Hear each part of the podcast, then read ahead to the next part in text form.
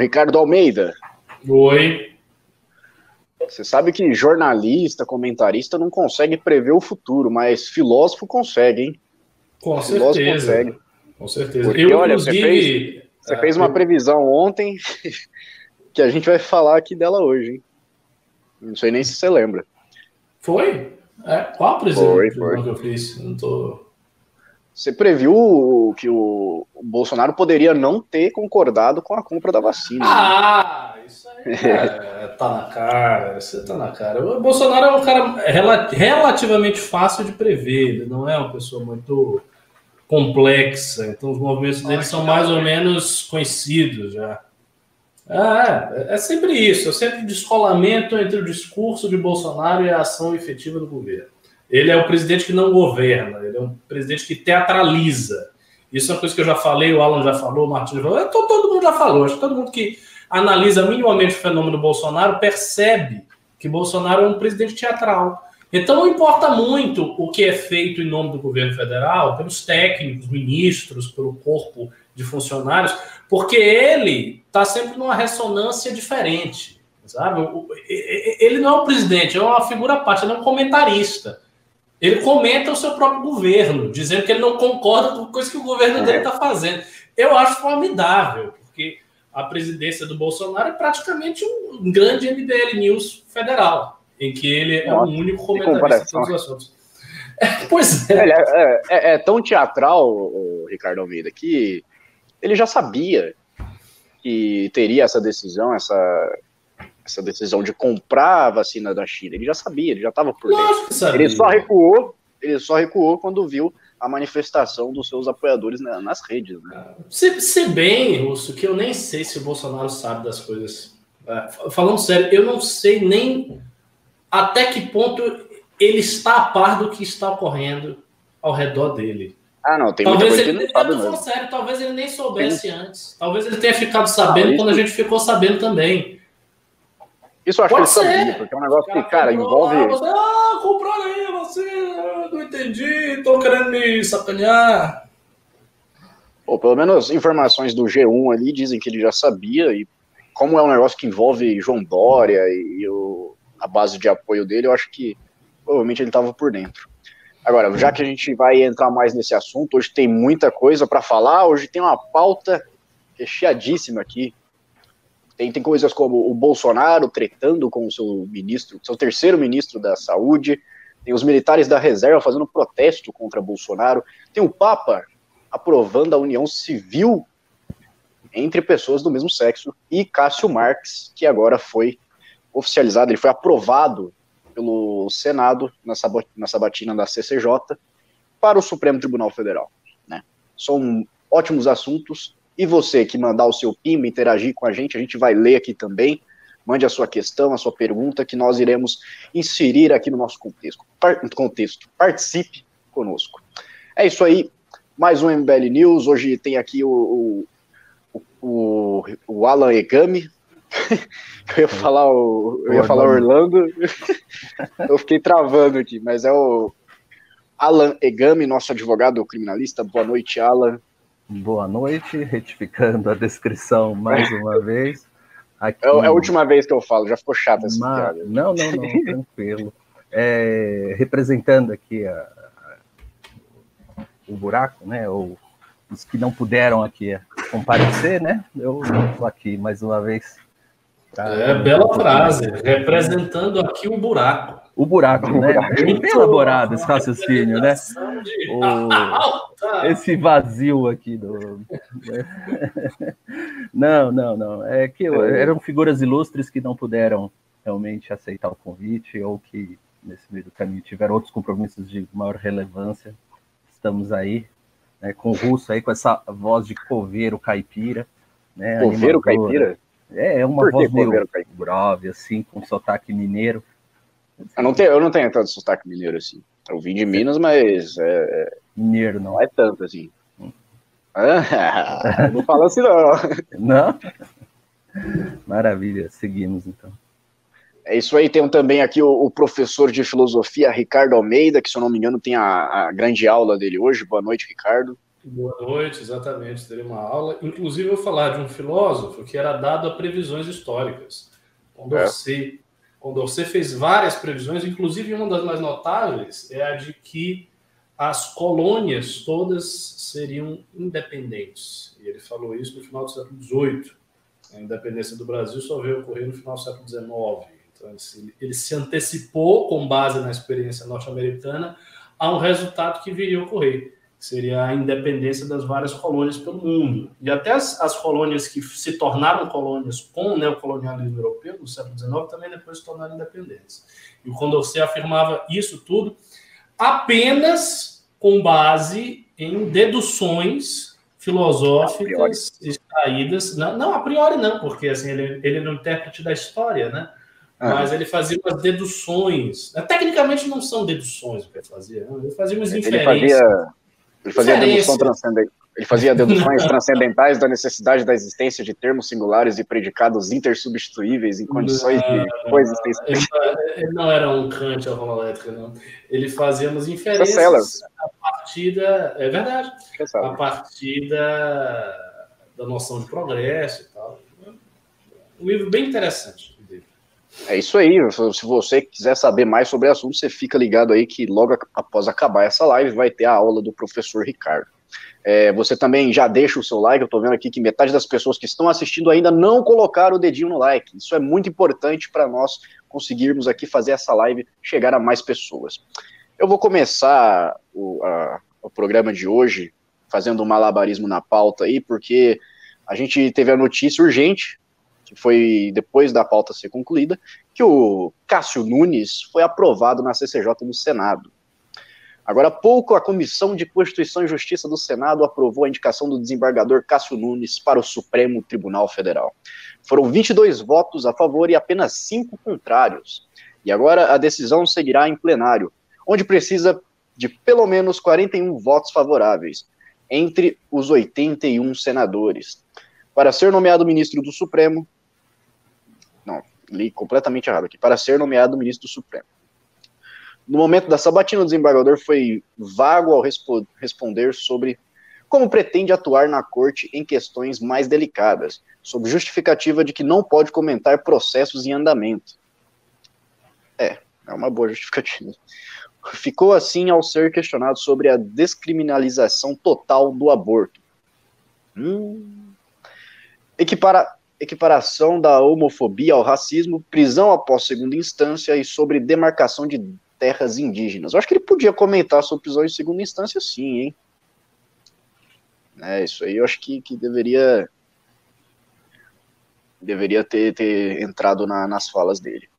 E aqui eu já vou emendar o que estava na pauta, na verdade, né, que foi o, o Cássio Nunes tentando se justificar em relação às lagostas e ele disse o seguinte: essa licitação não é para o almoço dos ministros, não é para o lanche dos ministros, disse Nunes. Essa licitação é feita como existe em todas as instituições brasileiras, no Exército Brasileiro. Não posso dizer que eu não conheço se o Senado Federal também dispõe, para também. Meu Deus, cara. para também receber convidados ilustres foi o que fez o, o Supremo. Ela foi inspirada em uma licitação do Ministério das Relações Exteriores. Ou seja, ele tentou limpar a barra e sujou a bunda de todo mundo. De todo mundo, porque não, não é porque os outros fazem que tá certo isso aí. É, tem a galera do Cisal lá tá morrendo de fome, tem gente morrendo de fome no Brasil. Não é por isso que você vai justificar é, uma, uma licitação como essa, de, de entregar lagostas. Enfim, é, o Alan, não sei se você acompanhou a, a Sabatina, se você acompanhou ali a, a, o desempenho do Cássio na, CC, na CCJ, e quero ver aí o que, que, você achou, se você achou que ele teve boa, boas respostas, bons argumentos, se isso realmente justifica o que ele trouxe aí em relação às lagostas. Será um, um, um bom ministro do Supremo Tribunal Federal? Lembrando, óbvio, que ele ainda precisa passar pelo plenário. É, eu acompanhei assim em parte, à distância, né? Eu vi algumas respostas que ele apresentou na sabatina, não, não acompanhei a, toda a fala e alguns contextos podem se perder. Mas assim, de fato, é, a, essa sabatina não é exatamente uma sabatina. Né? É, é mais que um, um cumprimento de uma forma legal para efetivar o nome dele no cargo, né? Porque isso é um ajuste político, já tem um interesse político ali definido. Quando o nome vai para a sabatina, é, já existe uma condição de aprovação ou não do, daquele candidato. Né? Então, é mais fácil um opera, é, passar numa entrevista, é mais difícil passar numa entrevista de operador de telemarketing de emprego do que para essa entrevista aí é, mal feita que o STF faz para o ministro, né, para mais alta corte, né? Infelizmente, é assim, é, é, é, o tipo de coisa no Brasil que acontece de forma recorrente. Você estabelece uma forma, você cumpre a forma, mas se perde a finalidade daquilo, né? Então você simplesmente é, é uma perda de tempo, é assim algo que é, é, era necessário, mas perde assim o sentido da coisa, né? Quando os senadores que estão ali, eles não têm condições sequer de participar de uma sabatina, eles não têm condições, eles não têm estatura para fazer esse tipo de, de inquirição, entre aspas, né, ou de questionamento para um cargo dessa natureza, que hoje é extremamente técnico, né, não só hoje, mas cada vez mais é, se reveste de maior complexidade, né, e, e, principalmente por conta da exposição que o STF tem há mais ou menos 15 anos que houve essa reconfiguração, né, e que mudou o modo de, de atuação dos ministros, né, deixaram de ser aqueles é, ministros discretos por conta da, é, da posição, decisões jurídicas, para serem atores políticos, atores no sentido da, de, de, realmente de atuação, porque as suas sessões têm sido transmitidas. Então, é, é complicado né, que você tem um, um, ato dessa natureza, que, que ele tem uma finalidade específica, que é verificar o notável saber jurídico, porque você não tem como a, a apreciar a, a, a a, a vida ilibada desse candidato, que não é, é oportunidade para isso, mas sim é o questionamento para ver se ele reúne essas oh, condições, né? Oi? Alan, Alan, deixa eu só colocar aqui, ah, desculpa te interromper, mas acabei de ver a informação aqui. Como eu vim de Uber para cá para gravar correndo, eu não, não cheguei a ver, mas o plenário do STF também aprovou a indicação do Cássio Nunes. Do, Vou só ler rapidinho aqui. Com 57 votos a favor, foi na, na, no plenário, com 57 votos a favor, 10 contras e uma abstenção. O plenário do, do Senado aprovou a indicação de Marco de Cássio Nunes para o Supremo Tribunal Federal. O desembargador escolhido por Jair Bolsonaro poderá integrar a corte até 2047.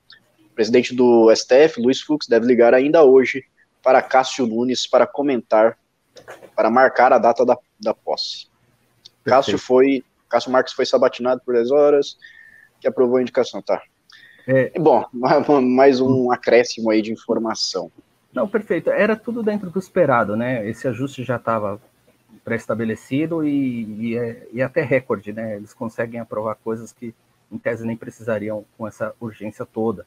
Né? Essa sabatina nem precisava terminar hoje. Né? Ah, 10 horas. Nos Estados Unidos, a, a sabatina tem, durou dias, né?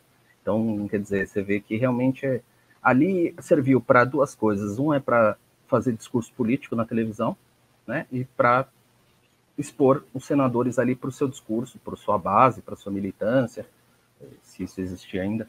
Mas é, você não encontra ali muito sentido no ato. Mas quanto a, ao conteúdo em si, ele foi extremamente evasivo. Porque esse é o tipo de, de, de situação que ele, ele tem que não cometer erro só. Ele só ele tem que passar despercebido. Ele pode responder a, é, de uma forma mais da forma mais evasiva possível, mas é, desde que não fale uma besteira muito grande ou num, uma atrocidade que ele diga que seja muito relevante. De resto, ele passa normalmente. Então, quando ele foi questionado nessas questões sensíveis, ele foi evasivo. E, e o fato dele ser evasivo é, também não, não, não, tem importância, porque ele não vai ser julgado por isso. Então ele assume essa condição. É melhor responder assim, é, de uma forma genérica, porque ele não vai ser julgado por isso, ele não vai ser avaliado por essa situação.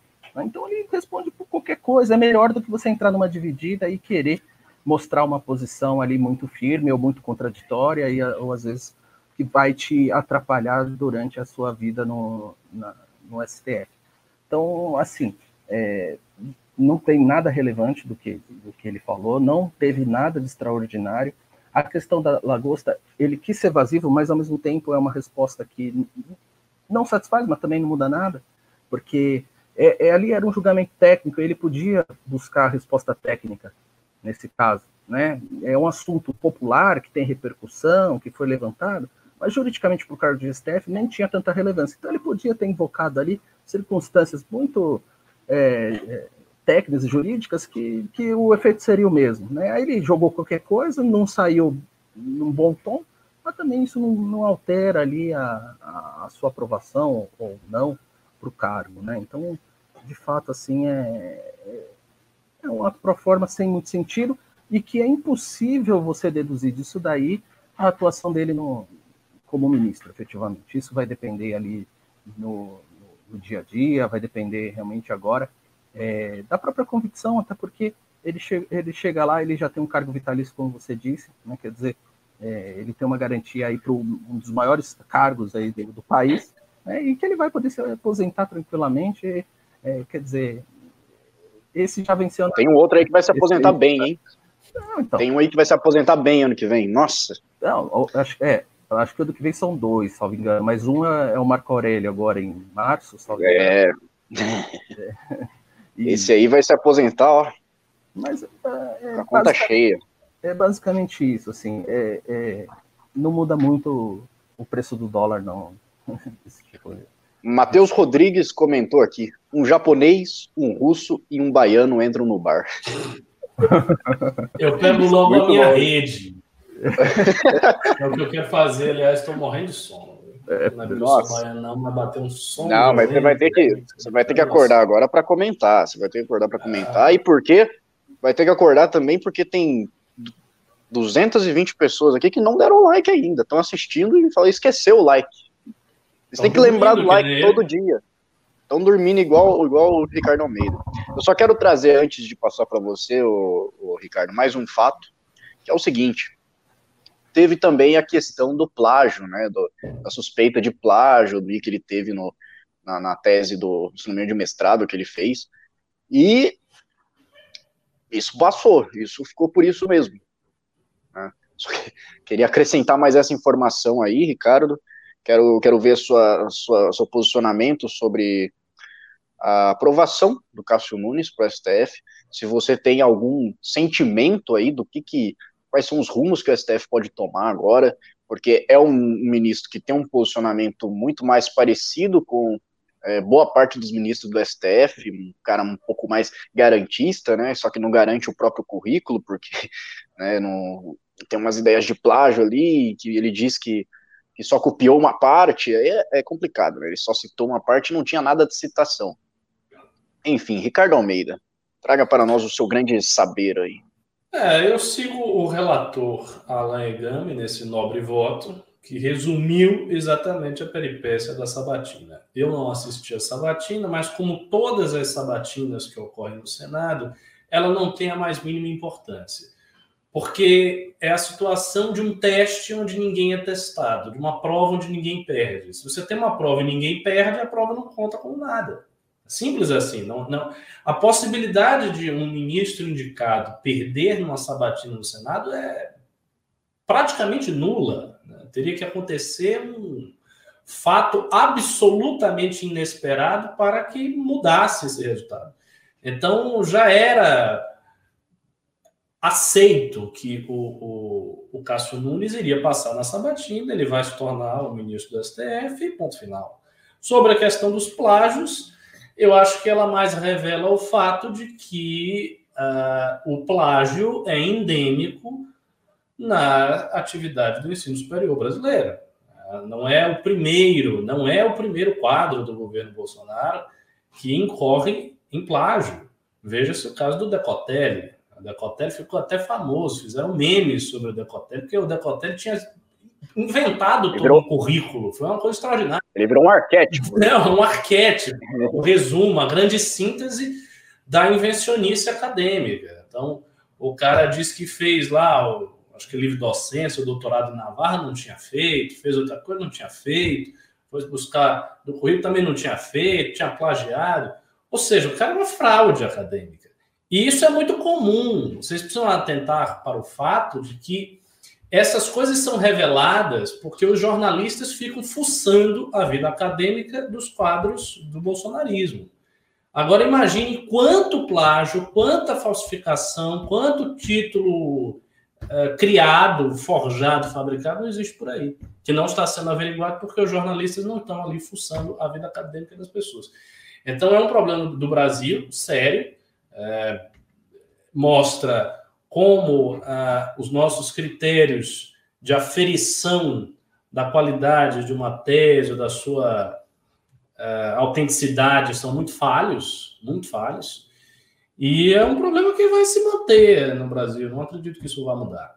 Sobre indicação, eu creio que essa é a primeira parte de um binômio que Jair Bolsonaro vai querer seguir, a saber, o binômio terrivelmente evangélico e terrivelmente garantista. Então ele precisa colocar um terrivelmente garantista para assegurar que o STF continue mantendo seus votos a favor de uma classe política que se vê desamparada e preocupada caso né, o STF tome uma posição menos garantista, né, porque isso diretamente diz respeito à manutenção dessa classe política tranquila, livre de, enfim, de condenações, o que ela não quer que aconteça. Então, Bolsonaro cumpriu a primeira parte do acordo, ele deu uma, uma indicação que uh, corrobora os interesses do Centrão, uh, com o qual ele é hoje aliado. Então, ele fez isso. A próxima indicação que ele tem a fazer, né, a próxima carta na manga, justamente correspondendo as aposentadorias de Celso de Mello e de Marco Aurélio, é a indicação de um ministro evangélico. Eu, eu acredito que no, na próxima indicação, Bolsonaro vai privilegiar a formação moral desse ministro para agradar a sua base evangélica, caso essa base ainda esteja com ele. Lembrando-se sempre desse condicionante. Se essa base ainda estiver com Bolsonaro, que é muito provável que aconteça, ele deve privilegiar isso, deve botar um ministro mais conservador para tentar puxar essas causas morais, algumas das quais o Cássio Nunes se esquivou de dar uma resposta frontal. Né? Você veja que das questões que foram aí colocadas, como as que ele se esquivou, havia algumas questões morais, como a questão do aborto. Então, eu acho que o ministro, o próximo, será um ministro bastante é, conservador nisso aí e vai dar uma inflexão conservadora no STF. O que, para mim, é algo bom, né? Porque eu sou um conservador, então eu acho que Nesse caso, se me permite usar aí um adágio bíblico, né? Deus escrevendo certo por linhas tortas. Então, assim, será a indicação de ministro conservador será uma coisa boa. Acho que vai dar uma inflexão conservadora ao STF e eu acho isso positivo.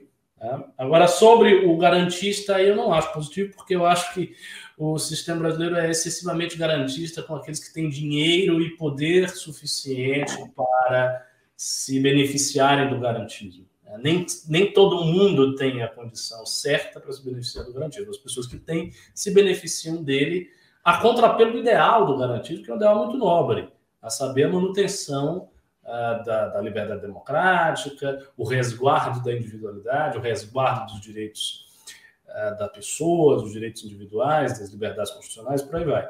Só que o uso do garantismo no Brasil, a gente, já, sabe qual é.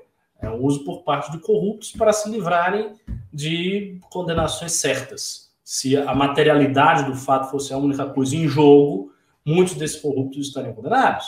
E, no entanto, não estão porque há várias questões de admissibilidade, questões processuais, etc, etc, que eles se valem para uh, se protegerem de condenações cuja materialidade é dada.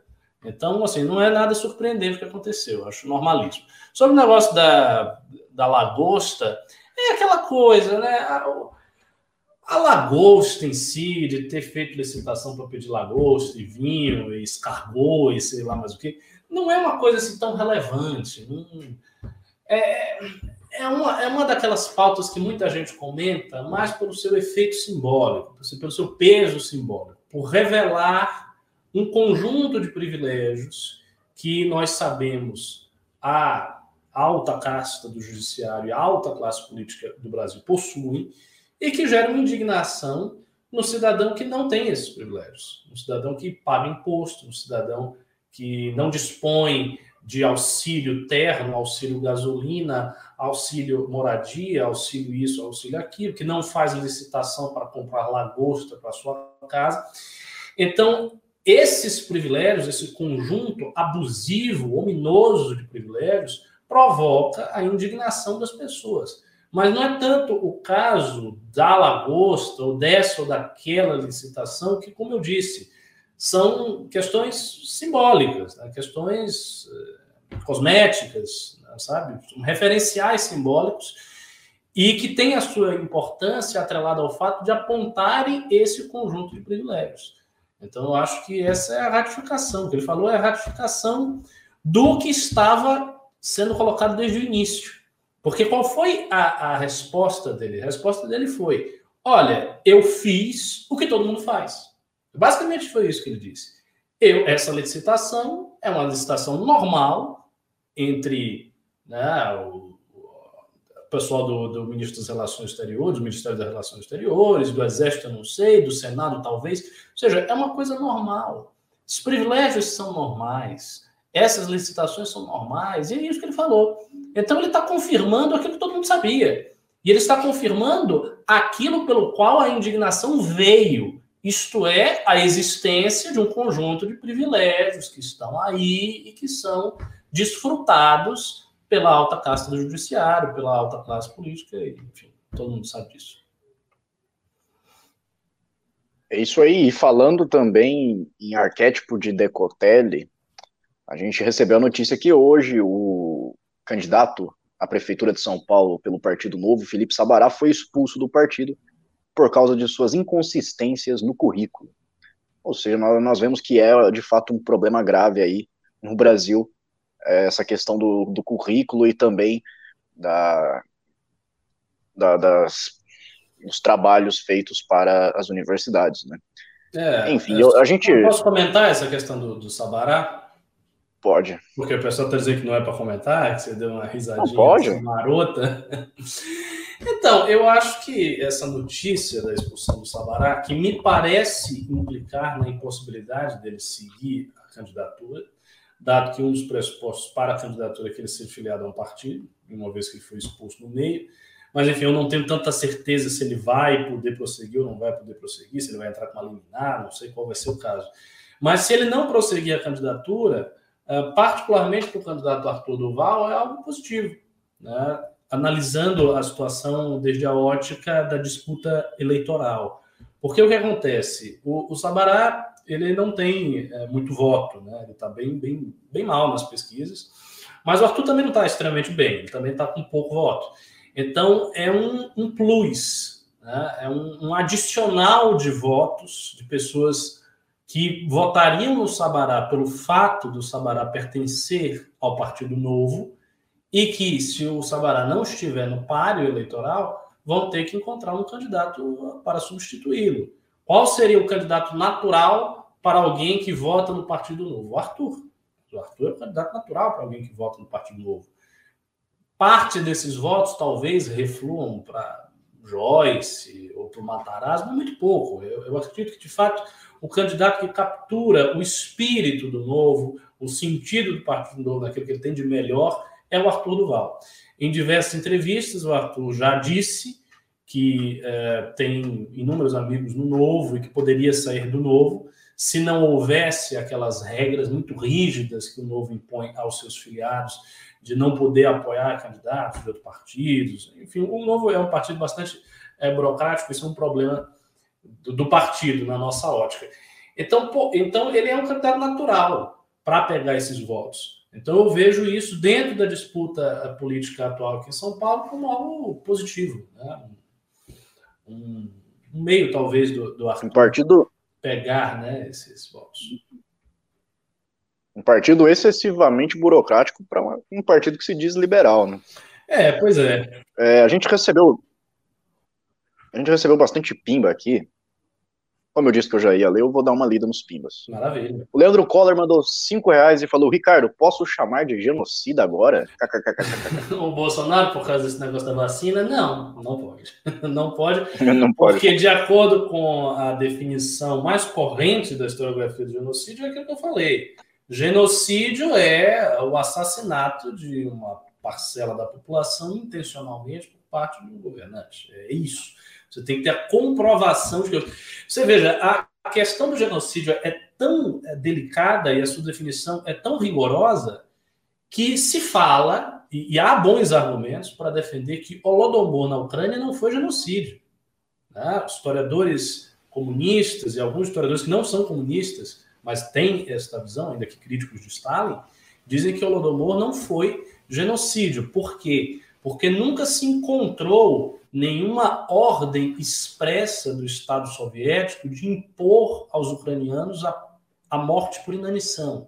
O que aconteceu e fez com que uh, se morresse entre 4 e 8 milhões de pessoas naquela região foi a, a imposição de cotas de grãos, né, cotas de produção que eram inatingíveis. Então, o Estado colocou cotas absurdamente difíceis de serem atingidas, fez um, um, projeto de coletivização tremendamente grande, e isso fez com que a mortalidade da região saltasse. Ela saltou quase 200%, para vocês terem uma noção, em um ano. Então, assim, foi uma coisa é, teratológica, sem dúvida, mas não estava ali, segundo dizem historiadores, uma ordem expressa do Estado soviético de matar aquelas pessoas de fome. Então, isso faz com que a situação não fosse idêntica à solução final dos judeus, que Hitler empregou, em que, de fato, a ordem expressa era matar aquelas pessoas. A solução essa que, não, como o próprio nome diz, foi a solução final. Não era nem a solução inicial, ou inaugural do problema dos judeus pelos nazistas Solução mesmo só foi estabelecida como solução final porque por, por razões administrativas. Eles não tinham muito o que fazer com aquelas pessoas, havia uma pressão uh, por alimentação, ou seja, você tinha pouca comida para muita gente, então eles resolveram realmente matar as pessoas para se livrar das bocas judias. E isso foi um genocídio. Ou como aconteceu uh, na Sérvia, em que houve um processo de limpeza étnica. Então, Slobodan Milosevic ele fez uma limpeza étnica nas pessoas. Aquilo foi genocídio. Isso tem alguns casos uh, uh, de genocídios, por exemplo, o, o, conflito entre os Tutsis e os. Qual era o nome dos outros? Tutsis e os. Da, da, de... Nossa, agora fugiu. Minha, memória, minha memória às vezes está falhando, estou ficando velho. Os, os Tutsis e os outros, acho que era da Uganda, agora, agora me fugiu.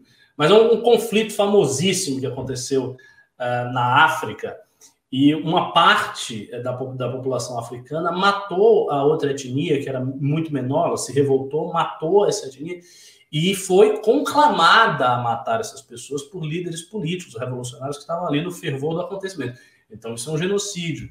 Então, o genocídio mesmo é uma coisa é, difícil de acontecer.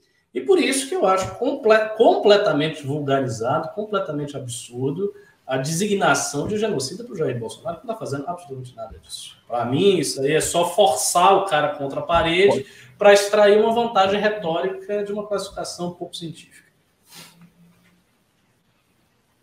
Utos, isso, isso, exatamente. Ruanda, exatamente. Ruanda, isso mesmo, isso aí.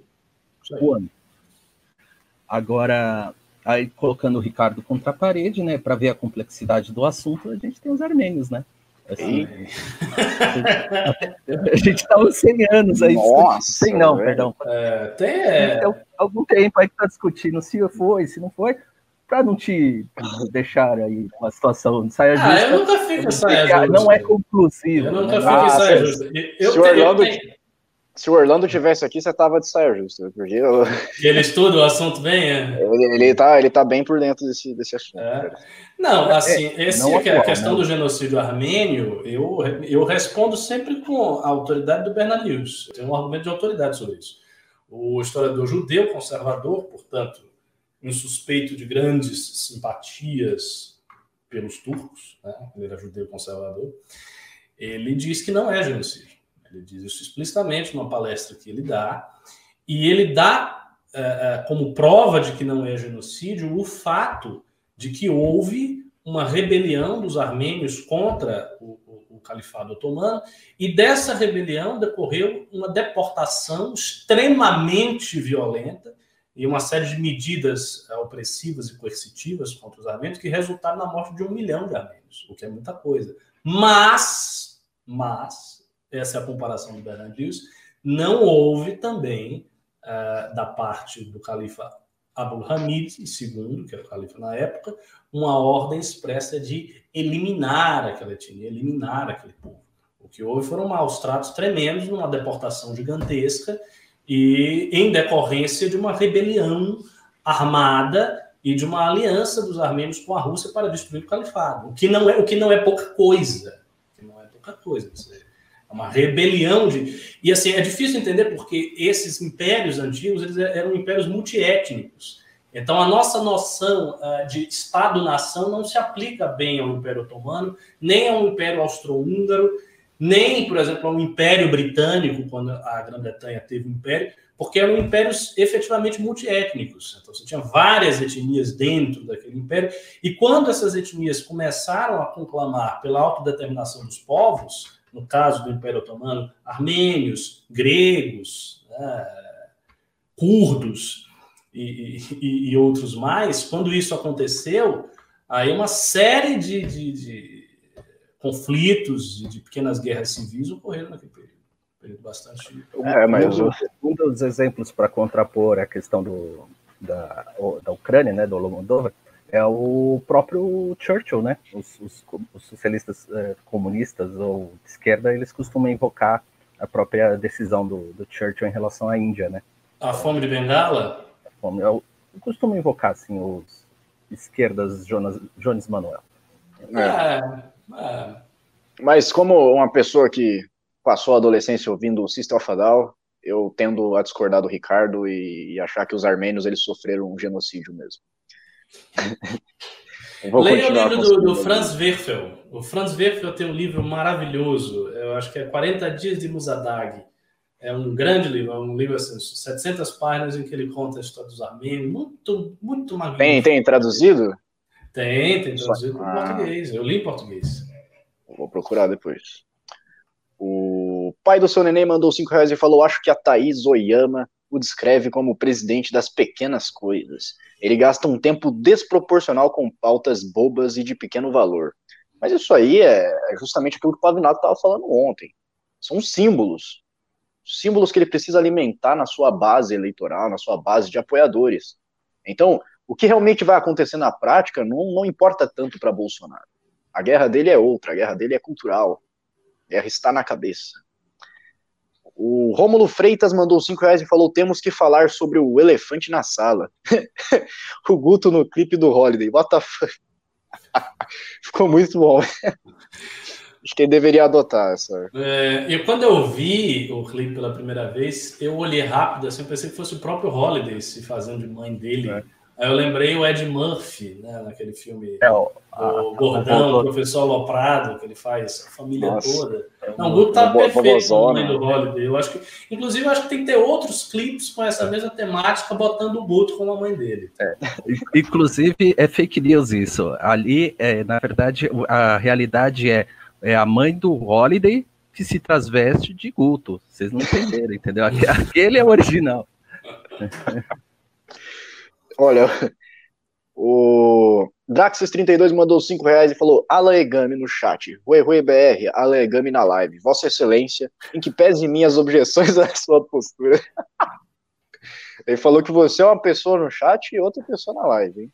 É, então essa, como é que fala? Personalidade associativa, né? Eu não lembro, eu não sei o que, que acontece. É, o Alaegami é o personagem do Robert Louis Stevenson, né? um médico e um monstro. Ele dá é, uma de monstro no chat dá uma de médico aqui na live. Exatamente, Dr. Jack Kill. O Noel Filho mandou 5 reais e falou: Me ajude, Rick. Sou de Vitória da Conquista e procuro um candidato com ideias liberais para votar. Não tenho. Não tenho como ver horário eleitoral. Não sei se o Ricardo pode falar. Olha, eu não conheço nenhum candidato aí do MBL em Vitória de Conquista, da Conquista. Não conheço, é uma cidade da Bahia, muito boa, muito fria, muito agradável, mulheres muito bonitas, mas não conheço candidatos liberais aí. Tem candidato liberal em Salvador, que eu sei, o Rodrigo Rara. Não, não, nem posso né, citar. Enfim, tem, tem candidato liberal em Salvador e tem candidato liberal em de Freitas. Aí você procura. Isso, né, deixando claro aqui que é uma opinião, é, um, é uma indicação aí do Ricardo Almeida e não do, da instituição do, do MBL, do movimento político. Porque tem uma regrinha chata aí no TRE que não deixa o MBL se manifestar sobre essas coisas. Mas muito obrigado pelo seu pingo. O Thiago Cardoso mandou 20 reais e falou: por favor, desbloquear o Vitor Trajano de novo, porque ele é apoiador do canal e não deveria estar bloqueado. Eu já mandei, eu, na hora que você mandou esse pimba, eu já tinha tirado o print, já mandei lá e cobrei de novo, tá? E, vou ficar cobrando até desbloquearem agora, até responderem, pode deixar. O Rodolfo Lopes mandou 5 reais e falou: viram a candidata à Prefeitura de Salvador que disse que bandido anda armado por medo da população? E o pior é que ela é PM. Acabei de ver no Twitter. Ah, isso é...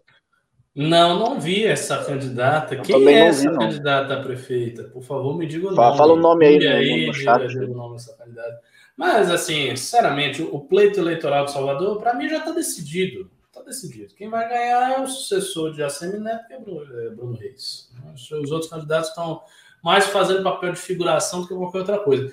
Inclusive, lá tem um candidato que já foi do MBL é o médico doutor César Leite.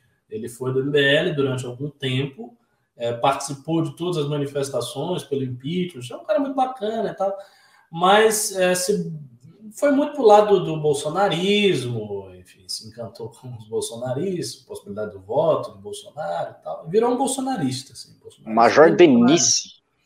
Major Denise. Olha, Denise. Denise. Não, não, não conheço essa, essa figura, não.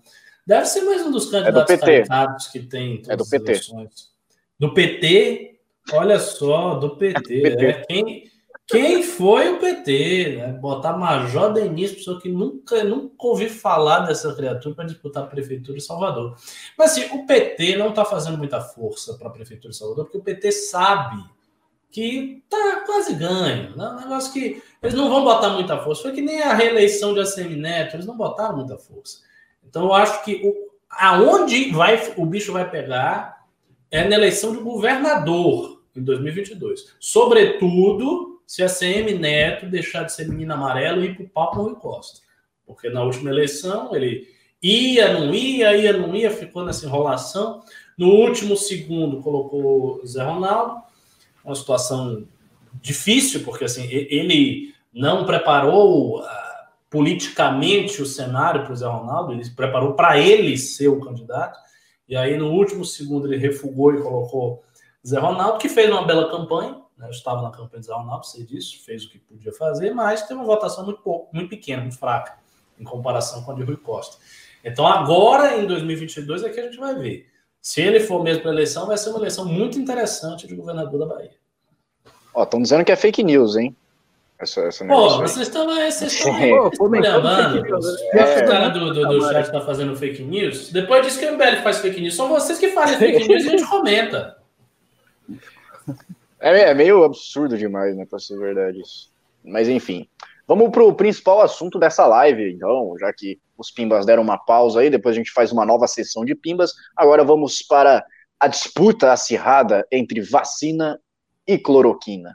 A vacina, né, na verdade. O, pres... o povo brasileiro não será cobaia, disse o presidente Jair Bolsonaro em sua conta no Twitter nesta quarta-feira, para informar que o seu governo, onde ele informou que o seu governo não irá comprar a vacina chinesa da Sinovac. Ele chamou o medicamento de vacina chinesa de João Dória e defendeu que haja comprovação científica da eficácia dessa vacina. A vacina chinesa de João Dória, para o meu governo, qualquer vacina antes de ser disponibilizada à população, deverá ser comprovada cientificamente pelo Ministério da Saúde e certificada pela Anvisa. Povo brasileiro não será cobaia de ninguém. Bolsonaro também ressaltou que o executivo não pode fazer um gasto bilionário em uma vacina que ainda não passou da fase de testes, justificando sua decisão de não adquirir o medicamento. Não se justifica um gasto bilionário aporte financeiro no medicamento que sequer ultrapassou sua fase de testagem. Sua fase de testagem. Diante do exposto, minha decisão é de não adquirir a referida vacina. Só que assim, né? a gente sabe que o governo Bolsonaro estava ali já fazendo as negociações para adquirir a vacina de Oxford. Né? Essa aí não tinha problema. Essa aí não tinha o João Dória trazendo ela para cá, né? Enfim, né, vou, vou falar o óbvio aqui, depois vocês vão entrar numa profundidade maior, mas o óbvio é que o presidente Bolsonaro apresentou ali toda a sua hipocrisia, porque agora ele coloca-se como um cientificista, um cético, que quer comprovações científicas, ele quer que passe por todo o método científico para comprovar a eficácia de uma vacina, ao mesmo tempo que ele foi o cara que fez a maior propaganda do mundo para a cloroquina. Nem Trump conseguiu fazer tanta propaganda quanto, quanto o Bolsonaro. Fez propaganda, mandou o exército produzir, e agora a gente tem um estoque para 18 anos de um remédio com validade para dois anos. E um gasto, o Halan Egami, que nos insumos comprados da Índia foram três vezes mais caros. Três vezes. A gente pagou três vezes mais caro no insumo, que é um negócio de se desconfiar, né, de um superfaturamento aí, como assim? Por que que pagou três vezes? Ninguém sabe. Até hoje não teve resposta e provavelmente não terá. Enfim.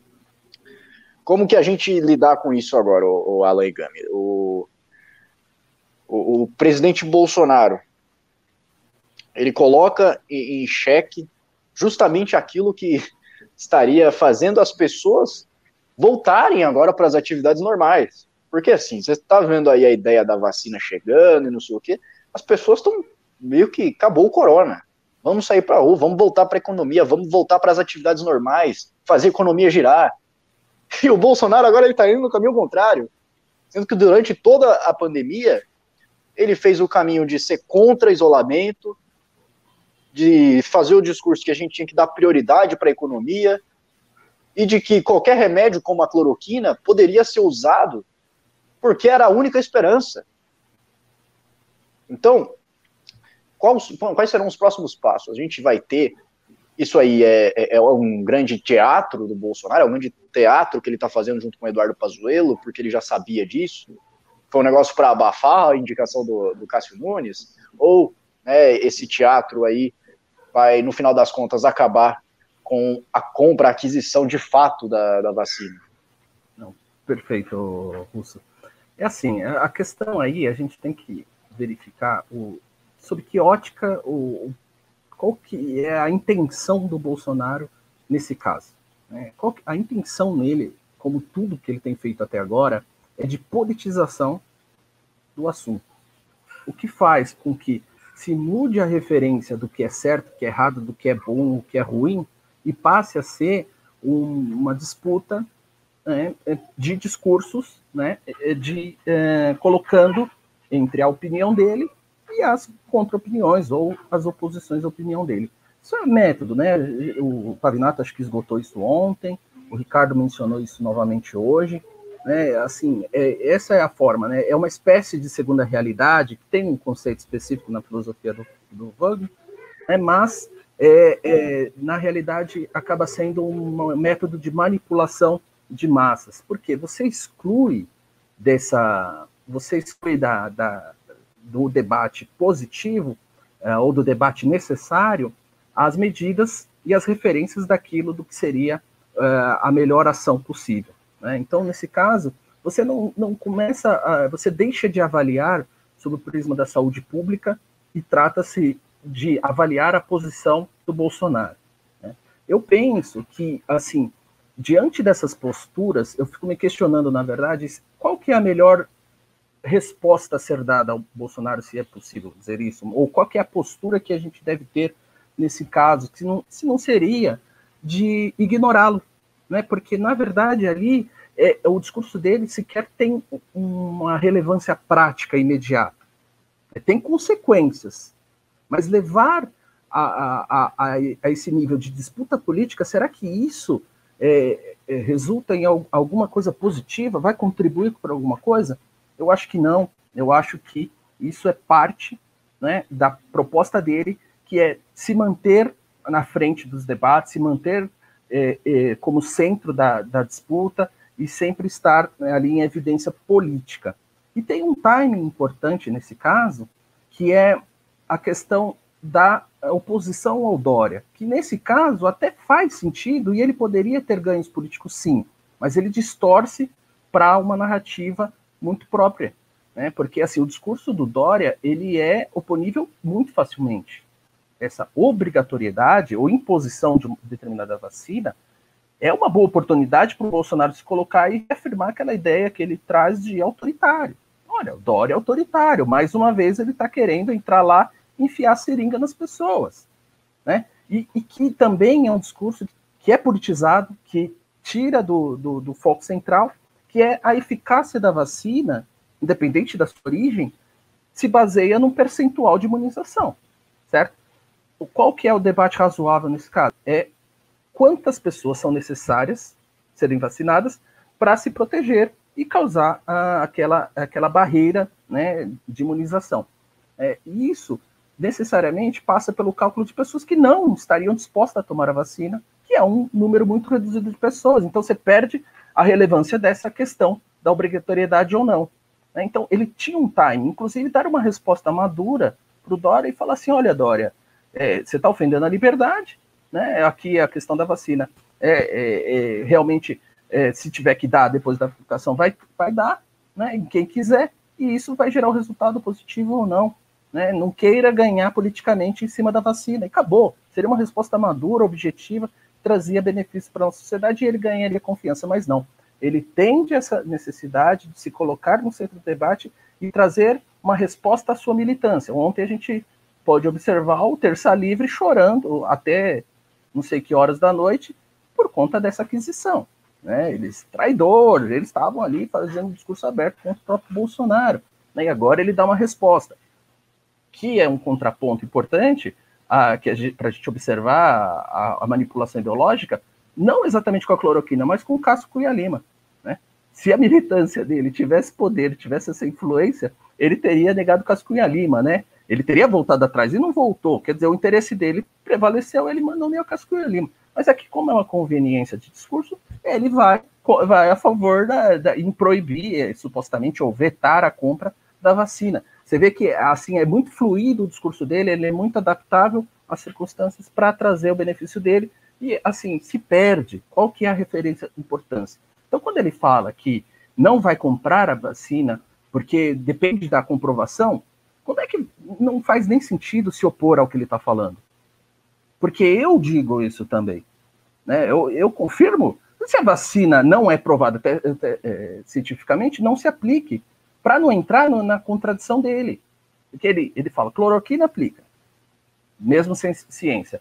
Vacina não aplica por conta da falta de comprovação científica. Se eu vou só simplesmente discordar dele, eu entro no joguinho dele das contradições. Então é o seguinte, ele falou óbvio, mas para fazer oposição ao Dória, lembrando que é um discurso político. Então, assim, não comprar a vacina, se não houver certificação, ele nem precisa falar, até porque seria até proibido pela justiça. Entrariam pessoas na, na, na justiça contra a aquisição, e ele responderia por improbidade administrativa. É óbvio que só vai ser aplicadas e compradas essas vacinas após o processo de validação. E outra, de um instituto que detém a maior autoridade em vacinação, pelo amor de Deus, que é o Instituto Butantan. Né? Então, é, assim, a gente é que entra numa discussão estéreo, uma histérica, estéreo, né, por uma, uma situação que dá para ele a projeção que ele espera. Quer dizer, é, é, ficar, entrar nessa questão de ser obrigatório ou não, ou adquirir a vacina do Dória ou não, é simplesmente um discurso de manipulação de massa. É cópia mal feita do que o Trump faz nos Estados Unidos. É cópia mal feita do que era o discurso que o Biden uh, projetado. Né? Isso, Bannon, né, perdão. O Bannon, ele fazia isso. Então, é, é, assim, a gente tem que começar a tirar da frente é, é, é essa poluição que existe da política que ele tem trazido e começar a trazer para um, uma coisa mais real. Né? Aí é que o ponto que ele deveria ser questionado. Aí é só para pontuar, né? É o seguinte: a vacina ela é cara, de fato ela é cara, e ela seria adquirida para complementar as vacinas que já tem um compromisso, etc e tal, que o governo tem avaliado que é a vacina de Oxford. Só que é o seguinte, a pergunta é, ele não fazer esse processo, esse trâmite para aquisição futura da vacina, o quanto isso vai representar na distribuição da vacina, o prejuízo para a vacina. Então, quer dizer, ele pode falar se quer ou não quer, se ele acha bom ou não acha bom. Agora, administrativamente, isso vai implicar num atraso na imunização das pessoas? Se ele provocar um atraso, ele está provocando o risco à saúde pública. Né? Aí ele tem que ser questionado nesse ponto específico. A decisão de, de comprar a vacina é do Ministério da Saúde, é uma questão técnica, fazer as projeções necessárias e deixar ele, essa figura decorativa, que é essa pessoa que toma nota ali, toma conhecimento do que está acontecendo e faz o discurso à noite, deixar um pouquinho de lado e trazer a exigir aquilo que vai acontecer? Então, assim, é, acho que a gente está há quase sete meses, seis meses aí de erros sucessivos porque a gente se apega no discurso político e em nenhum momento a gente se ateve a uma discussão objetiva, isso de todos os lados, né? Para concluir o seguinte: nós erramos na quarentena, nós erramos na testagem, nós testamos, te, eh, erramos na liberação, erramos na, na, na, nos protocolos de abertura, erramos na aquisição, erramos em corrupção. O Brasil errou em tudo. Por quê? Porque a gente perde tempo com, as, com atos que, que são obrigações legais, mas que perdem todo o seu sentido. Né? Não tem mais é, motivo para a gente ficar levando mais a sério esse tipo de coisa. O único problema é o seguinte: quando ele faz esse discurso, olha, não compra, olha, Pazuelo, você é um traidor, etc. Lá, se você não responde, o discurso autoritário dele ganha. Então é o ganha-ganha que ele faz. Se você responde, você dá projeção para mim. Se você não responde, eu ganho com esse meu discurso autoritário, prevalecendo cada vez mais sobre os, os, os, aqueles meus subalternos, etc. Então, é um dilema que a gente vive, mas por conta da nossa capacidade de desperdício de tempo e desperdício de força, energia e dinheiro. Né? O Brasil é, é uma síntese disso. Olha, eu, eu ouvi uma informação aí do, no Globo, eu vi uma informação que eu não posso garantir a veracidade, né? Uma coluna do Lauro Jardim, em que ele diz que alguns auxiliares do Bolsonaro é, informaram que ele teria dito que o Pazuello está se achando como Mandetta. E aí, né, não sei, eu não sei a veracidade dessa, dessa afirmação, mas se for verdade, é, a gente pode ter episódios se repetindo aí na novela do Brasil. Mas assim, ô Ricardo, é, antes de passar para você, eu queria é, destacar o fato de que há um tempo, há pouco tempo atrás, o Bolsonaro estava fazendo um, um, discurso completamente anticientífico, um discurso que queria colocar é, a cloroquina como o grande salvador da pátria, né? Queria é, imunizar as pessoas, queria imunizar, não, queria salvar as pessoas do Covid-19 ao mesmo e agora pouco tempo depois, não faz muito tempo, não faz muito tempo, ainda tem cloroquina defendendo cloroquina na internet, né, mesmo sem sem comprovação científica. Na verdade, a diferença da cloroquina para a vacina é que ela tem um, ela tem teste, ela, ela foi testada e a comprovação científica dela é que ela não tem eficácia. Ao contrário, é, é diferente da vacina. Enfim, a gente tem isso Aí as pessoas hoje veem esse, esse discurso do Bolsonaro, que é um discurso é, de um defensor da ciência, e, e, continuam ali como se nada tivesse acontecendo, Ricardo, como se eles não tivessem se contradizendo. Então, o que está acontecendo com a humanidade, cara? O que está acontecendo com o Brasil? Que a gente vê dois discursos claramente conflituosos, pessoas que ainda hoje defendem o uso da cloroquina, que não tem comprovação de eficácia nenhuma, ao mesmo tempo que criticam a vacina chinesa porque ela não tem comprovação, porque ela não passou pelos testes ainda. E aí, como é que o que está acontecendo? Qual que é esse fenômeno que está na cabeça das pessoas que hoje em dia já não importa mais o que, que é uma coisa que foi dita ontem para o que é dito hoje, não importa mais se há conflito nas ideias, nas teses, é, agora é só simplesmente Bolsonaro, é simplesmente seguir a, a, cartilha, seguir o que vem de cima. É, vamos lá. Eu subscrevo a opinião do Alan Egami em tudo que ele falou e vou ser bem breve, porque eu quero ir para a pauta do Papa e tem uns, uns pimbas aqui e ainda tem aula. Então, em resumo, né, para resumir com uma síntese apertada, como se diz, eu acho que o que está acontecendo é o que muitas vezes aconteceu quando você tem um fenômeno de massa. As pessoas estão deixando de lado a sua coerência, estão deixando de lado qualquer tipo de compromisso com a verdade, qualquer tipo de compromisso com a coerência interna do discurso e adotando slogans de momento. Né? E isso se torna tanto mais fácil quanto mais a tecnologia parte, quebra a, a continuidade psicológica, discursiva, racional das pessoas. Então, as pessoas vão esquecendo as coisas. É impressionante, né? Diagnósticos vão sendo esquecidos. Você passa um ano e as pessoas já estão dizendo uma coisa completamente diferente do que disseram há um ano atrás. O ritmo da vida contemporânea é, promove esse tipo de coisa.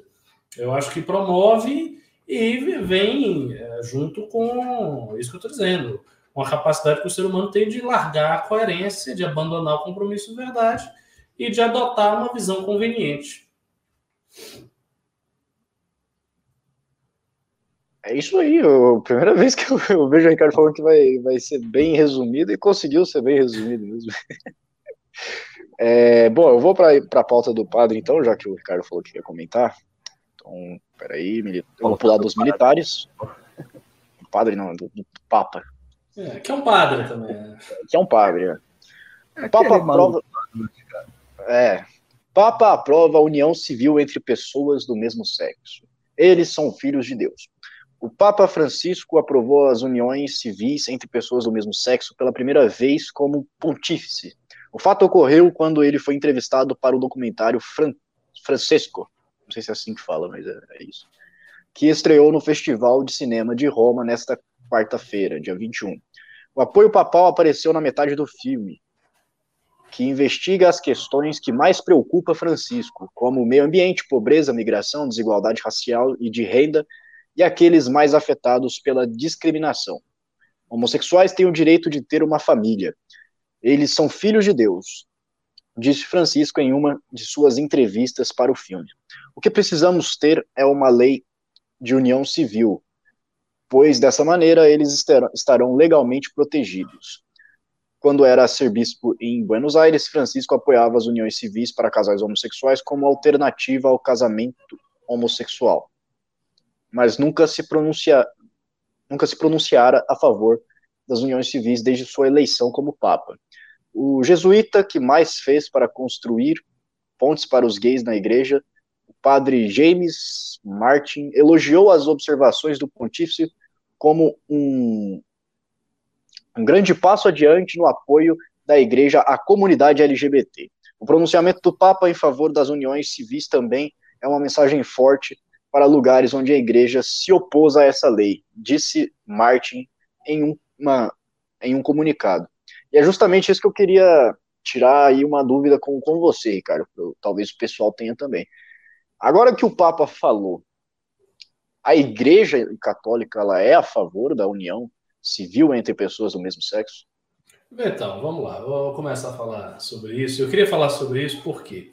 Porque quando o Papa, este Papa, se pronuncia em qualquer coisa, toda a cobertura jornalística é quase sempre falsa. É quase sempre falseada, quase sempre invencionice. E essa não foi, esse não foi um caso diferente. É, disseram que não, porque agora o Papa né, reconhece a legitimidade da, união. Não, não. A, a, o Papa já se pronunciou inúmeras vezes, as pessoas não sabem. Ele já se pronunciou inúmeras vezes dizendo que filhos adotados por casais homossexuais precisam de tratamento psicológico específico. Ele já se pronunciou dizendo que a extensão dos direitos de pessoas trans equivale a uma bomba atômica, disse essas palavras. E eu sempre que chego essas consultas, que chegam essas notícias, eu me consulto com um amigo meu que é muito católico, quase um vaticanista. Ele sabe tudo que o Papa está falando, ele fica lá pregado os olhos naquele negócio, e ele vai me mandando as coisas reais, e aí eu vou lendo e vou vendo que é totalmente diferente. Então, o que o Papa falou apenas é o seguinte: que pode haver um âmbito exclusivamente civil de união entre homossexuais. Isso não quer dizer nada sobre matrimônio, não quer dizer reconhecimento da relação sexual homossexual como não sendo pecado, porque é pecado, não quer dizer nada, isso não altera nada, nenhum posicionamento da igreja está sendo alterado aí. Mas a repercussão jornalística é aquela repercussão que a gente já sabe. Então você tem parte dos jornalistas que querem fazer do Papa um desmentidor da doutrina católica, o que ele não é, e aí vem a, a, direita que quer fazer do Papa um herege, um monstro, um infiltrado comunista na igreja, o que ele também não é. Então essa declaração não tem nada demais. O que tem demais é a repercussão jornalística. Infelizmente, quando se fala do Papa Francisco, é aquela coisa. As pessoas não vão atrás dos originais, elas não vão atrás das comunicações do Papa, elas não acompanham de fato o Papa. Então, eles vão acompanhando o que chega na repercussão jornalística, que é sempre viciado, sempre viciado. Por exemplo, eu vi aqui no chat o pessoal dizendo: ah, o Papa tinha que se pronunciar sobre o que aconteceu no Chile. O Papa já se pronunciou sobre o que aconteceu no Chile. E você não sabia. Por que, você não sabia? Porque nenhum jornalista falou, mas ele já falou sobre o que aconteceu no Chile. Ele falou sobre o ensino das igrejas. Então, é, é, claro, eu acho, por exemplo, eu acho que a, a, linguagem que o Papa Francisco usa é uma linguagem meio ambivalente. Eu não gosto da linguagem dele, eu acho que ele poderia ser muito mais afirmativo. E ele tem realmente uma pastoral voltada para a questão uh, do pobre. Ele tem uma pastoral social muito característica dos jesuítas. Mas isso não quer dizer que ele é esquerdista, que ele é comunista, que ele aprova o casamento gay, não quer dizer nada disso. Ao contrário, a visão dele sobre o casamento gay é particularmente conservadora. Ele desaprova e desaprova com muita ênfase. Por isso mesmo, talvez ele enxergue nas uniões civis uma alternativa para conservar o matrimônio católico nos termos em que ele sempre existiu. Então é isso aí, seu papo. Oh, bom, eu vou passar para você agora, Alan, e logo em seguida a gente faz a segunda rodada de pimbas. E é, só queria acrescentar uma pergunta aqui também. Nesse caso, esse, esse Papa Francisco, ele está fazendo uma separação entre a igreja e o Estado? Eu, eu, não digo propriamente isso, né? Não é possível fazer isso, porque aí seria só uma, uma divisão psicológica, né? Porque na prática, o Estado, como, como chefe de Estado, ele é o chefe do Vaticano, né? Quer dizer, ele é ali é aquele que comanda o Vaticano e ali tem suas regras próprias, né? Eu até fico em dúvida se de repente, é, se algum funcionário que mora no Vaticano pudesse pedir um registro de um casamento, de um matrimônio dessa natureza no Vaticano. Não sei se isso é possível. Eu estou perguntando legalmente, né? Seria uma discussão um tanto quanto interessante. Aí haveria essa, acho que haveria sim essa mistura, né? Mas é só a título de retórica. Mas uh, não, não, não, não, não vejo isso. Eu, eu acho que assim é, é, como o Ricardo falou, as, os pronunciamentos de um líder religioso como o Papa, eles têm que ser interpretados é, nos seus termos assim mais exatos, né? A, apesar dele não estar fazendo pronunciamento que favoreça esse tipo de interpretação. O que eu quero dizer com isso? É, ele pronunciou e anunciou coisas que têm amparo bíblico no seu sentido religioso, quando ele fala da questão do amor e filhos de Deus. Né? É assim, quer dizer, ele tem esse aspecto e não é tirado de qualquer lugar, não é tirado né, da cabeça dele, não. Existe o amparo, ele não sai falando esse tipo de coisa porque ele acredita por si só por, em uma ideologia e sai falando esse tipo de coisa. Né? O que ele está dizendo ali, se a gente for interpretar um ponto de vista não exatamente legalista, né? Porque o legalismo é óbvio nesse caso, né? Tem que reconhecer uma união civil porque quem reconhece, como você falou, é o Estado, é Estado civil. E, e ele vai fazer o quê? É isso. Agora, de um ponto de vista religioso, o sofrimento que se eh, inflige né, nas pessoas nessas condições, não se reconhecendo o, o, juridicamente esse status, é muito grande. Então, como religioso, é, ele tem esse aspecto da, não digo caridade, mas o, o, aquele amor, né, é que ele se propaga. E nisso ele tem tentado resgatar a igreja, sim. Eu reconheço isso, apesar de ter muitas coisas que eu não gosto. Eu não sou católico, mas, assim, de fato, não gosto de algumas posições. Esse não é o caso, né, onde eu vejo que existe, assim, uma necessidade da... É, como é que eu posso dizer, de retorno a uma base mais é, espiritualizada e mais religiosa. É, é até contraditório, ah, mas ele está falando da questão do, do, casamento gay. Mas quando a gente entra nessa questão, a gente está entrando muito mais numa noção política de disputa ideológica do que necessariamente do ponto de vista religioso, que é da aceitação, acolhimento, né? Mas se você olhar profundamente na, na, na, na, na fundamentação teológica, principalmente antes da reforma, né, a reforma provocou grandes impactos ali na, na visão da, de uma igreja que já estava deteriorada, mas se você pegar os pais da igreja e vem, vem trazendo, você vai encontrar um sentido muito mais amplo. Quer dizer, você deixa um pouco de lado as coisas do mundo, né, as coisas da, da, da, ali, da, da regulação da vida em sociedade, e traz para uma visão mais é, é, mais pura da Bíblia, né? Mais é, assim essência da essência da Bíblia né, que é essa aceitação. Então, é, assim, é, como isso vai reagir internamente dentro da igreja, eu acho que não tem impacto. A ver, né, a se avaliar isso futuramente. Mas, assim, a, a, a, a gente não pode tirar da declaração mais do que ela tem a oferecer. Ele disse que, do ponto de vista é, secular, né, é isso que ele está dizendo, ou da, das questões da vida civil, é, não se pode causar esse impedimento sob pena de causar um sofrimento maior não reconhecer um direito civil. Né? Tem muitas coisas dentro que a igreja ainda eh, que poderia sustentar e que não, não, não tem como ficar sustentando na vida civil. Mas se fosse assim, é, é, é a questão é, hoje mudou, ok. Mas a questão do lucro, por exemplo, é uma coisa rejeitada pela igreja e ninguém vai sair defendendo aí leis para ficar defendendo com base na visão católica o lucro ou a, ou a, a condenação desse tipo. Vai, para dar um exemplo bem escrachado, mas é, esse é o ponto, né? É, é basicamente é, enxergar naquilo que, que é a, a posição dele, né? De, de como alguém tem levado a mensagem e, e do, do, dogma, dogmaticamente não tem tanta relevância. Se acaso ele vier fazer alguma alteração e que isso envolva os, os seus fiéis, né, do ponto de vista interno, etc e tal, aí eu acho que aí pode ter uma rebelião, sim, você vai ter uma insurgência interna muito grande, né? Porque aí, teologicamente, é, é bem complicado você sustentar, para não dizer é, impossível nesse caso. Mas aí é discussão para outro plano, para outro, outro papo, né? Mas eu acho que, que é bem nessa linha aí que o, que o Ricardo disse. É isso aí. Bom, eu vou.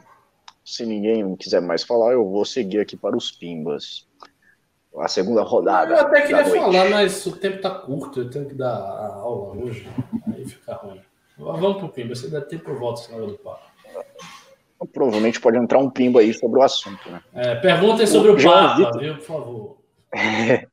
o Jean Vitor mandou 18,90 e falou: esse marco das startups enviado pelo governo é bom?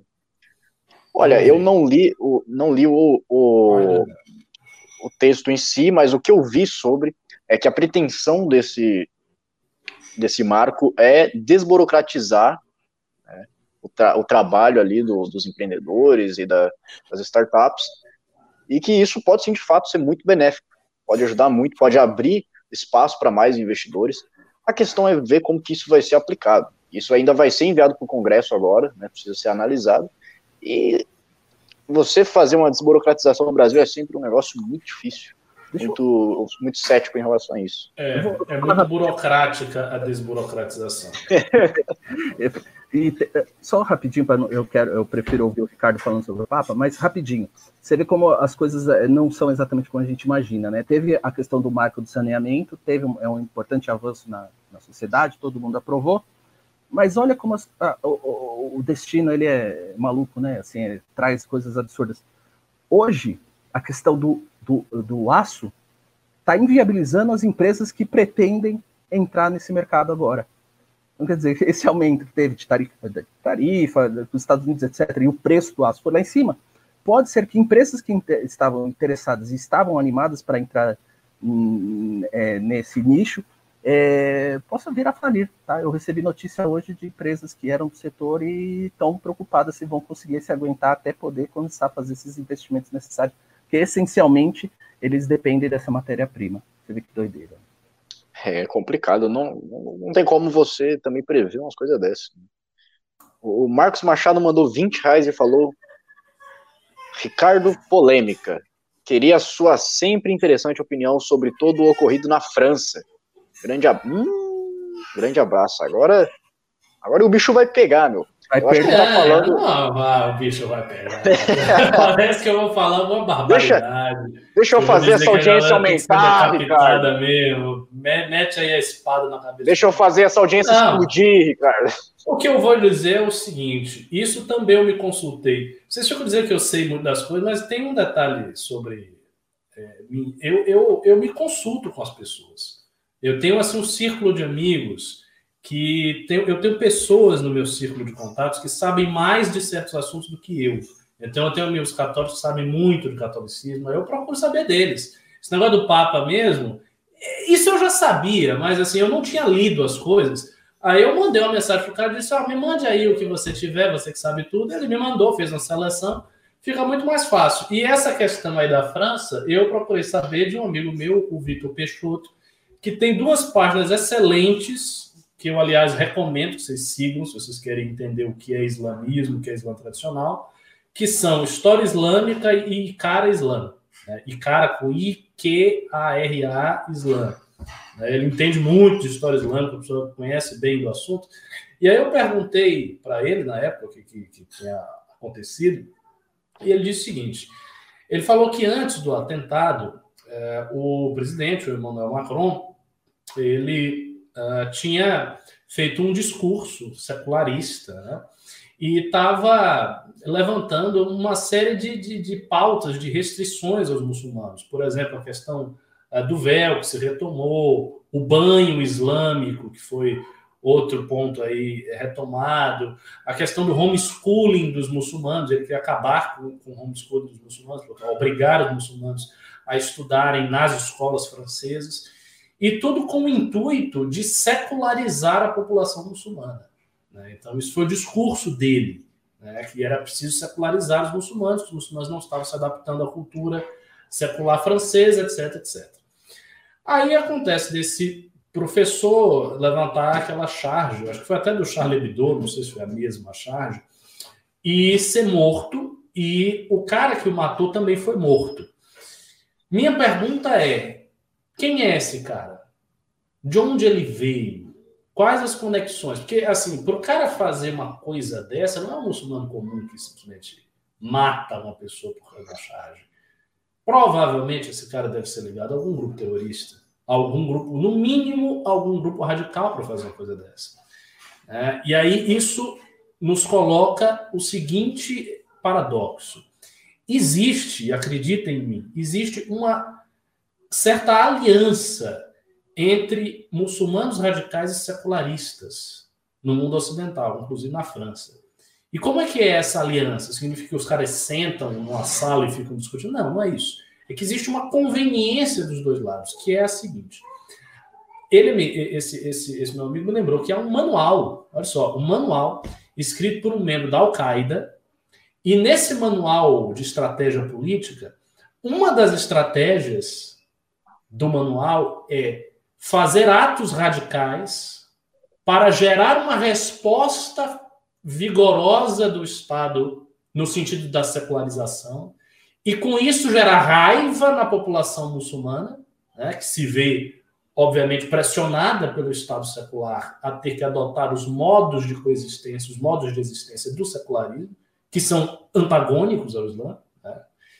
E aí, com isso, ele consegue tirar mais pessoas dessas comunidades e aproveitá-las para os grupos radicais. Ou seja, os radicais eles se favorecem com isso e os seculares também, porque eles têm a comprovação de que o Islã é uma coisa que não, não pode ser tolerada num país secular, que os muçulmanos precisam se, secular, se secularizar, do contrário, eles são uma grande ameaça. Quer dizer, o que está em jogo aí? A mulher usar o véu ela usar o burkini, eu lembro, por exemplo, que havia toda uma polêmica, né, que, que as mulheres não, né, não podiam usar o burkini na França, mas elas não podem usar o burkini, elas não podem usar o véu, não podem usar o véu neste ou naquela localidade, não tem nada a ver. Isso não é radicalidade, né, não, tem, não tem radicalismo nenhum em você fazer isso. Então, o Estado secular também se favorece disso, porque ele tem a desculpa perfeita para aplicar as suas medidas de secularização. Então você tem uma, uma situação em que os dois lados ganham. O lado dos muçulmanos radicais e o lado dos secularistas. E quem é que perde? O muçulmano comum. Esse perde, porque ele vai sendo pressionado pelos dois lados.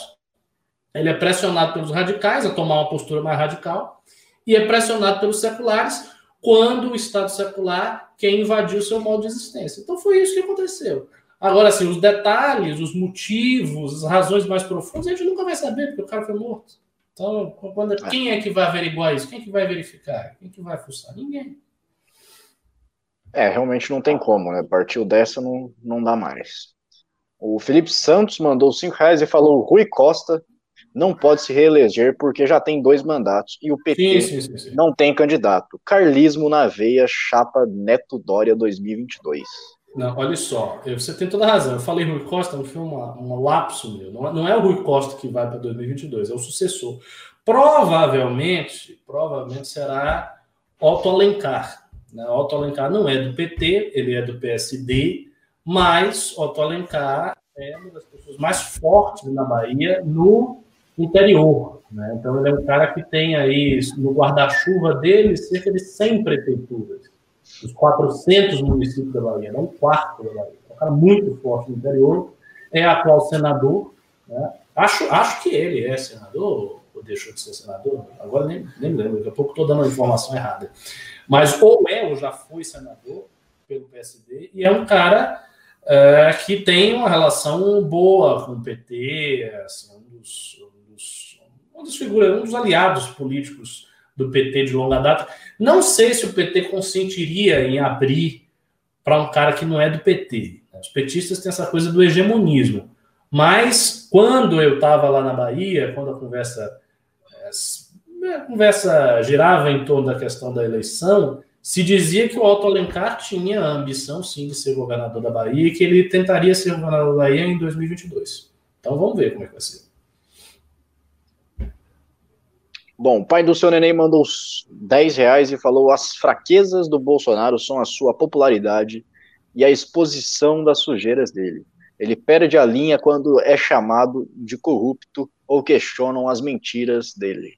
É, isso de fato, é, a gente sabe que ele tem duas grandes preocupações, que é uma, se reeleger em 2022, né, perpetuar-se no poder, e dois, proteger a sua família, né, os seus filhos principalmente, a mulher nem tanto, né, porque ele troca sempre de mulher, então não, é uma grande prioridade assim, mas os filhos ali, 01, 02, 03, são sempre seus xodó, que ele precisa estar sempre protegendo das garras do STF, das garras do, do, do COAF, do Ministério Público, etc. Bom, acabaram os pimbas, é, já deu nove horas, né? Daqui a pouco vai ter a, live, a aula do Ricardo, então eu vou encerrar essa live. Eu vou Isso passar para você agora, Alan Egami, das suas considerações finais. Eu agradeço aí novamente o convite, mais uma vez aí, muito proveitosas as aulas do Ricardo e, e a sua apresentação brilhante. Boa noite a todos. Ricardo Almeida. É, boa noite, até, até nove e meia, quando a gente vai ter aula na Academia MBL sobre este livrinho aqui, que eu vou continuar a leitura comentada, Esboço de um quadro histórico dos progressos do espírito humano, de Condorcet, clássico iluminista. Vou prosseguir os meus comentários hoje. Então, quem for do Academia MBL, daqui a meia hora estará comigo. Quem não for, infelizmente não estará. Goodbye, até mais. É isso aí, peço que você nos siga nas redes sociais, o arroba tá aqui embaixo. Mais uma vez agradeço a sua audiência, a sua paciência, os pimbas, os likes, e toda essa interação maravilhosa nesses comentários, nesse chat. É, mais uma vez, obrigado e até a próxima, até amanhã, provavelmente.